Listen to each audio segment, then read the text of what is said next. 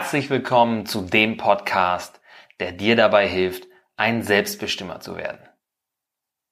Ich bin Martin Stemmeisen und als Selbstbestimmer Coach unterstütze ich dich dabei, deine Potenzialperlen zu finden. Wie gehst du Herausforderungen an? Gehörst du zu denjenigen, die Sachen sagen wie ganz oder gar nicht? Oder wenn, dann richtig? Die also in Schwarz-Weiß denken, dann ist diese Folge wichtig für dich. Aber natürlich auch, wie immer, für alle anderen, die interessiert daran sind, Selbstbestimmer zu werden. Persönlich hatte ich immer schon eine starke Neigung zum Schwarz-Weiß-Denken, was ich mittlerweile aber als zweischneidiges Schwert empfinde. Einerseits kann diese Denkweise mega hilfreich sein weil Mäßigung und Graustufen dazu führen können, dass du wichtige Dinge zu wenig, zu selten oder zu halbherzig machst. Prinzipiell bin ich der Meinung, dass du mit durchschnittlichem Einsatz auch nur durchschnittliche Ergebnisse bekommst. Aber das scheinen nicht alle so zu sehen oder zu verstehen. Zumindest sind viele oft sehr überrascht oder sogar enttäuscht, wenn die Fortschritte kleiner ausfallen als erhofft oder sogar ganz ausbleiben. Da gibt es zum Beispiel die vielen Fitnessstudio-Gänger, die enttäuscht sind, nachdem sie ein paar Monate lang zweimal pro Woche trainiert haben, aber noch immer nicht aussehen wie Schwarzenegger. Wie kann das sein? Dass vielleicht extreme Trainingsfrequenzen und extreme Trainingsintensitäten, konsequenteste Ernährung und optimierte Erholung sowie das Nachhelfen mit Anabolika für das Erscheinungsbild eines Profi-Bodybuilders oder Fitnessmodels zwingend nötig sein könnten, wird ausgeblendet. Fehlendes Commitment kann auch ein Grund sein, warum viele in ihrem Job nicht weiterkommen. Wer nicht bereit ist, sich durch Leistung, durch Ideen oder durch hervorragende Problemlösungen vom Rest abzuheben, auch mal ein Risiko einzugehen oder Zeit nach Feierabend in Weiterbildung zu investieren, weil alle, weil alles andere eine höhere Priorität hat, der darf sich auch nicht über den mittelmäßigen Verlauf der Karriere wundern. Das ist im Zweifelsfall die Konsequenz. Und wenn man gerade nur genug tut, aber sich auch nicht unbedingt ins Zeug legt oder ein Bein ausreißt, um dem Partner zu zeigen, wie wichtig er oder sie ist, ja, oder um an den eigenen Schwächen zu arbeiten, den eigenen Macken, die man hat. Weil man insgeheim mit dem Alltagstrott an sich so ganz zufrieden ist. Es ist schön bequem, so wie die Beziehung ist. Es, es läuft, ja, ne, es läuft. Dann darf man sich aber auch nicht wundern, wenn der Beziehung irgendwann die Luft ausgeht. Durchschnittlicher Einsatz bringt halt durchschnittliche Ergebnisse. Wenn dir aber etwas richtig wichtig ist, dann ist der Durchschnitt nicht genug. Auf der anderen Seite ist die Alles- oder Nichts-Mentalität aber auch eine Form von Perfektionismus. Und das Problem mit Perfektionismus ist, dass man dem Anspruch von Perfektion praktisch nie gerecht werden kann, was wiederum sehr lebend sein kann. Das sehe ich auch immer wieder bei Leuten, die Veränderungen angehen wollen. Die Tatsache, dass die objektiv beste Maßnahme zur Erreichung des Ziels die eigenen Fähigkeiten meilenweit übersteigt, führt dazu, dass sie gar nicht erst anfangen.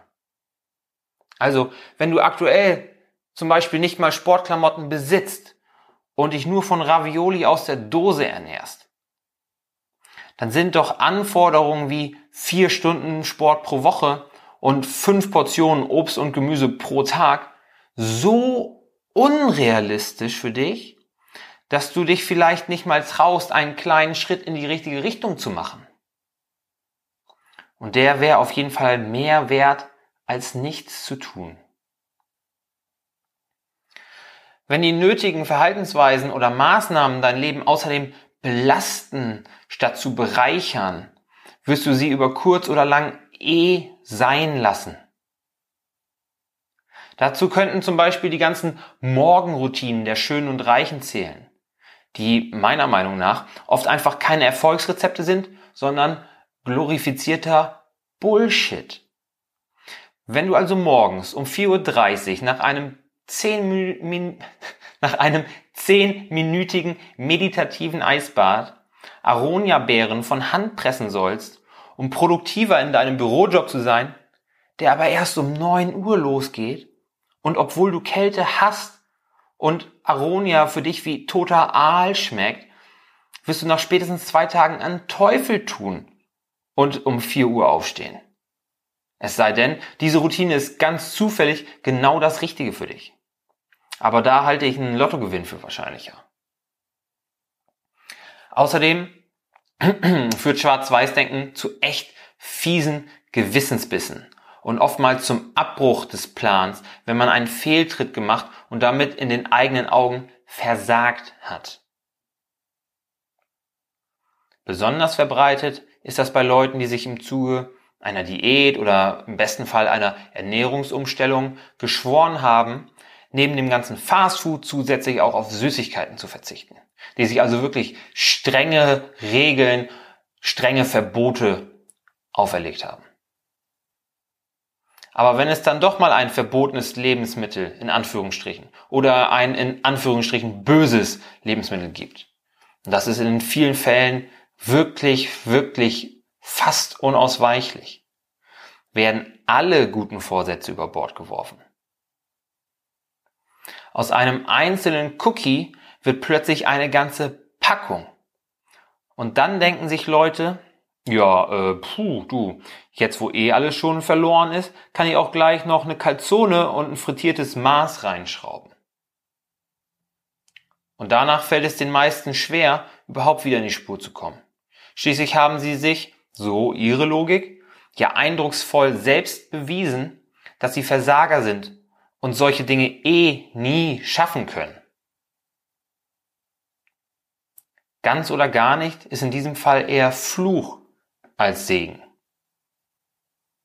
Und das alles nur, weil es zwischen Schwarz und Weiß keine Grautöne gibt, die helfen würden, Spielraum zu schaffen, um nicht jede Abweichung gleich als Versagen abstempeln zu müssen. Da muss nicht jeder Keks gleich zur moralischen Fallstrick werden. Ich habe eben schon gesagt, dass du mit durchschnittlichem Einsatz auch nur durchschnittliche Ergebnisse erwarten kannst und deshalb in Bereichen, die dir wichtig sind, Vollgas geben sollst. Aber hier realisieren Schwarz-Weiß-Denker schnell eine frustrierende Tatsache. Du kannst nicht in beliebig vielen Bereichen deines Lebens 100% geben. Zumindest nicht zeitgleich. Stell dir vor, ich gebe dir 10 Chips, die du beliebig auf die Bereiche Gesundheit, Beziehungen, Hobbys und Beruf verteilen kannst. Erstens können nicht alle Bereiche gleich viele Chips bekommen. Ja? Wenn du 10 durch 4 teilst, kommt da 2,5 raus, aber du hast ja keine halben Chips. So, es können schon gar nicht alle Bereiche gleich viele Chips bekommen. Und zweitens können erst recht nicht alle Bereiche gleichzeitig 10 Chips bekommen. Schließlich sind unter anderem deine Stunden des Tages, sowie deine Konzentration und Willenskraft limitierende Faktoren. Du musst dich entscheiden, welcher Bereich kriegt mehr Chips oder welcher Bereich kriegt vielleicht sogar alle Chips. Was sollst du also tun? Verabschiede dich vom Schwarz-Weiß-Denken und strebe stattdessen danach, in ausgewählten Bereichen immer ein bisschen besser zu werden. Identifiziere einen Bereich, in dem du aktuell etwas verändern willst, weil du dich mit dem Durchschnitt nicht zufrieden gibst. Oder weil du hier vielleicht eine Stärke hast, die du zu einer Superkraft machen willst. Mach diesen Bereich zur Priorität und stell sicher, dass du auch wirklich am Ball bleibst, indem du dir immer wieder vor Augen hältst, was aktuell wirklich die höchste Priorität für dich hat und entsprechend handelst. In der Zwischenzeit musst du dich zwangsläufig damit abfinden, dass du in den anderen Bereichen vielleicht nur kleine Schritte vorwärts machen oder gerade mal den Status quo aufrecht halten kannst. Aber du solltest noch so viel Energie investieren in die verschiedenen Bereiche, dass du nach Möglichkeit wenigstens keine Rückschritte machst.